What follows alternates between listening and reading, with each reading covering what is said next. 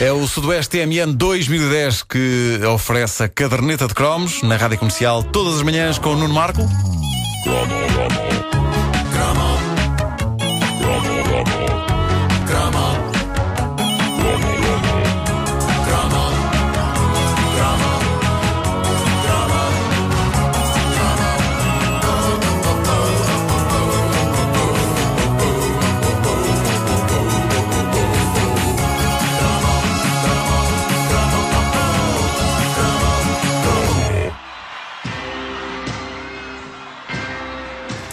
Ora, ontem o Live Aid fez eh, 25 anos e eu lembro-me desse sábado histórico como se fosse hoje, quase como se tivesse estado naqueles palcos. Lembro-me também que, a dada altura, tive de sair de casa e senti-me mal de estar a perder um pedaço daquilo, quase a sentir-me culpado de uma parte da fome em África por causa disso, eh, por estar a faltar, por não estar a ver o Live Aid. Eu lembro-me também que houve alturas em que estava a ver aquilo e estava já um bocadinho cansado, mas lembro-me de sentir que o momento era tão importante que justificava que um moço de 13 anos atravessasse heroicamente, por exemplo, uma atuação de Patti LaBelle a altas horas da noite.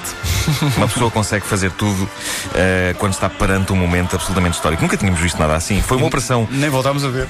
nem voltámos a ver, apesar de ter havido o Live Aid, mas já não foi a não mesma. teve a mesma mística Não foi a mesma coisa. e foi extraordinário isto. Uh, foi uma operação histórica saída da mente de Bob Geldof, artista que uh, compensou o facto de não ter gravado muita coisa memorável na sua carreira de músico, com a incrível capacidade de mobilização e sentido humanitário que lhe está no sangue e que o levou a montar este monumental show que durou um dia inteiro. Começou ao meio-dia no estádio do Wembley, em Londres, terminou quase às quatro da manhã no estádio JFK, em Filadélfia. A RTP transmitiu tudo e transmitiu de uma forma que hoje nenhum canal transmite uma festa destas, ou seja, com os comentários reduzidos ao mínimo, o essencial, e feitos por poucas pessoas, mas que percebiam de facto do assunto. Estava lá o nosso caro Álvaro Costa, por exemplo, mas acima de tudo, lembro-me que vimos horas e horas de concertos inesquecíveis, sem interrupções e sem ligações a estúdio durante as atuações. Como não havia concorrência, a televisão dava-se ao luxo de fazer algo impensável, que era simplesmente deixar as atuações correr. Atuações lendárias como esta dos Queen. Epá, vamos a isso.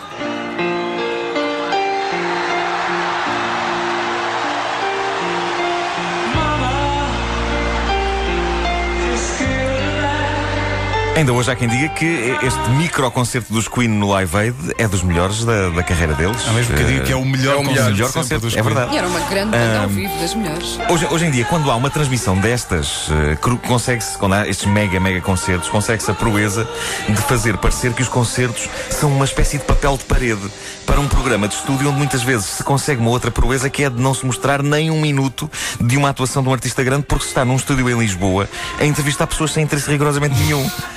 Been there. Eu sei disto porque já fui, eu já fui entrevistado também e não tenho qualquer interesse. Ah, Lembro-me já não sei se foi no Live Aid ou se foi no Earth Day em que me estavam a fazer perguntas e eu estava com vontade de dizer: Não, não, vamos, vamos, não, os Vamos ver o daqui, estado." não, os da Killers ali, os da, tá ali os da Eu lembro-me de estar a fazer, estar, a- estar a fazer a emissão do Live Aid na, na RTP e vinham aí, vinha aí uma banda pequenina que era os Coldplay. E, e da, Regi, da Regi só dizia: temos que ir para a publicidade. Eu, mas, mas, mas, mas, mas, mas, "Não." mas, mas, mas, mas, mas, Coldplay. Não, porque mas, tivemos mas eu acho que na altura nem, nem sequer havia essa preocupação com a publicidade. Eu acho que, Não. que, que todo o mundo estava eh, de facto unido para transmitir eh, a emissão. Deixa-me só dizer que Hum. disseste e bem de- que isto foi transmitido pela RTP, mas eh, foi transmitido pela rádio e pela rádio comercial Hum. Pela também. rádio comercial, é Sempre- verdade. Sempre uma, uma transmissão que começou exatamente ao meio-dia de um dia, acabou às quatro da manhã do outro dia, com uma equipa de três pessoas. Incrível. Essas pessoas deviam ter ganho um recorde do Guinness, Ah, devia, devia, devia ter sido atribuído qualquer coisa. Espetacular. Ah, mas, mas eu acho que hoje ah, isto, isto era impossível de acontecer. N- imagina, nem que o Freddie Mercury voltasse ao mundo dos vivos para uma reunião com os Queen.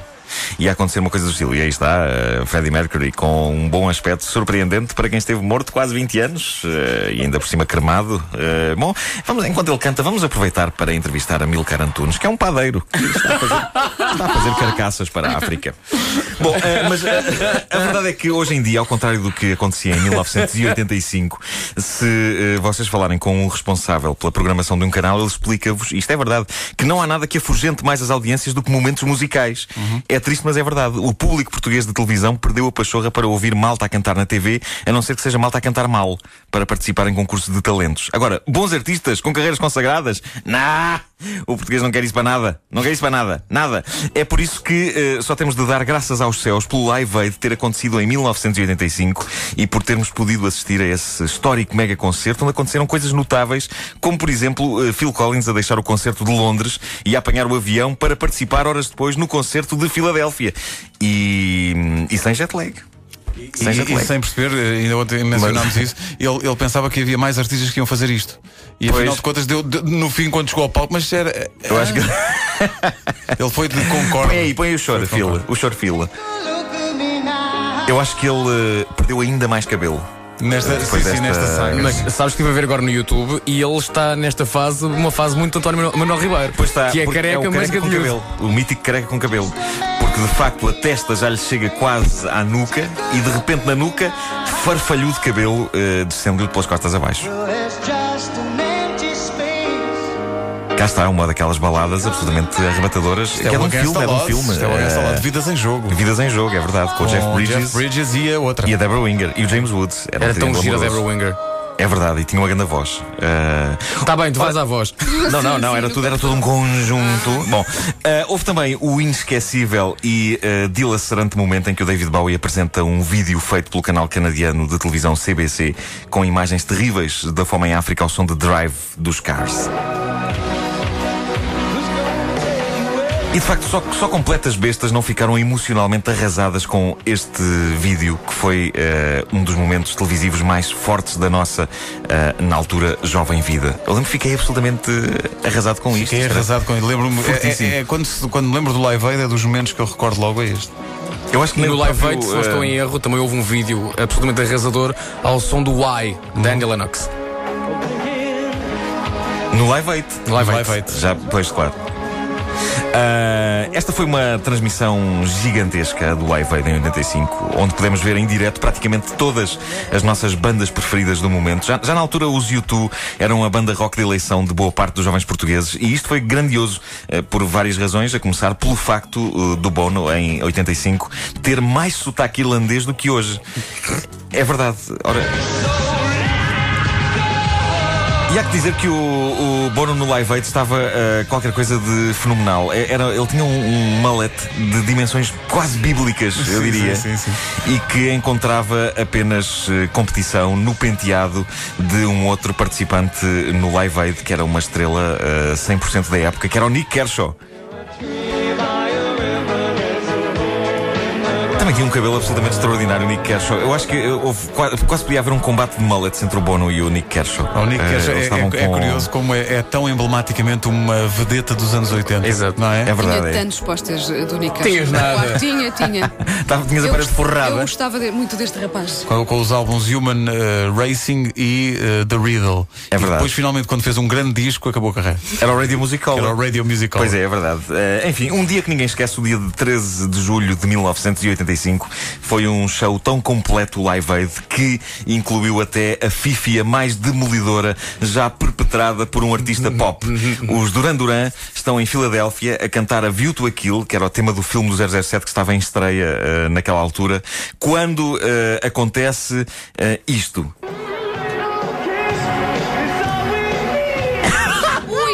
Fazer com isto? Ah, mas é que isto, isto é embaraçoso. Mas claro, deixa, deixa lá outra vez. Deixa só ouvir outra vez, porque Sim. isto é mesmo embaraçoso.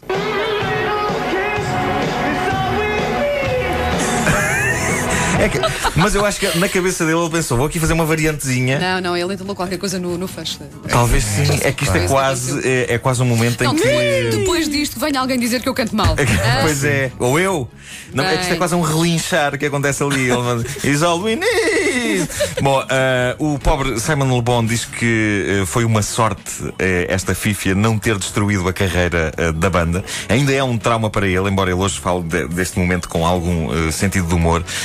mas de facto as recordações dele do Live Aid não são tão boas como as nossas. já eu tenho ótimas recordações desse sábado do Live Aid, a começar pelo facto de ser verão, das férias terem começado há pouquíssimo tempo.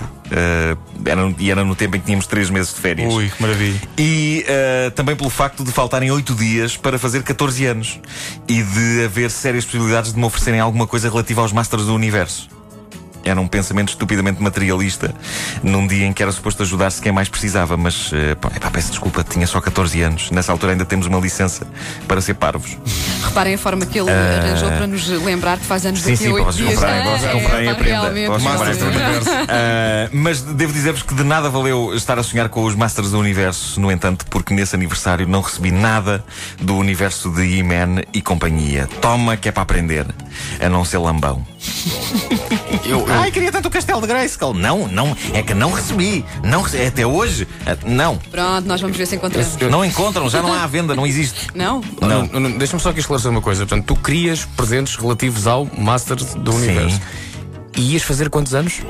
Ia fazer 14. 14. Ainda é aceitável. Sim, eu acho que sim. Por acaso. Claro que é aceitável. Não, desculpa, o facto de ele usar, Nós não ele- somos- o não. facto de ele usar colãs, não. Agora, Mas repara, não, é que o Vasco. Palmeirim já é de uma geração em que aos 14 anos quase que os miúdos já fumam. Pois é, pois é. Ah, eu tinha 13 anos, tinha acabado de fazer 13.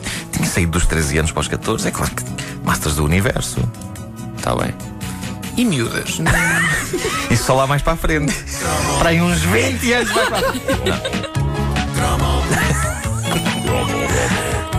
Sabes que se calhar por isso é que não tinhas grande sucesso com miúdas. 13 anos. 13 anos a pessoa ainda, tem, ainda gosta de ter os seus, os Não, seus então tenho de heróis. defender o Nuno. Sim, eu acho que com 13 anos ainda é. Pedro, ajuda-me aqui. Ainda é, ainda é. O Pedro, o Pedro brincou até aos Não 17 posso, com não o castelo. posso entrar nesse campeonato. Porque realmente eu aos 19 ainda recebi o castelo de Grayskull. E brincaste E brinquei. no chão do quarto. Brinquei é bom brincar.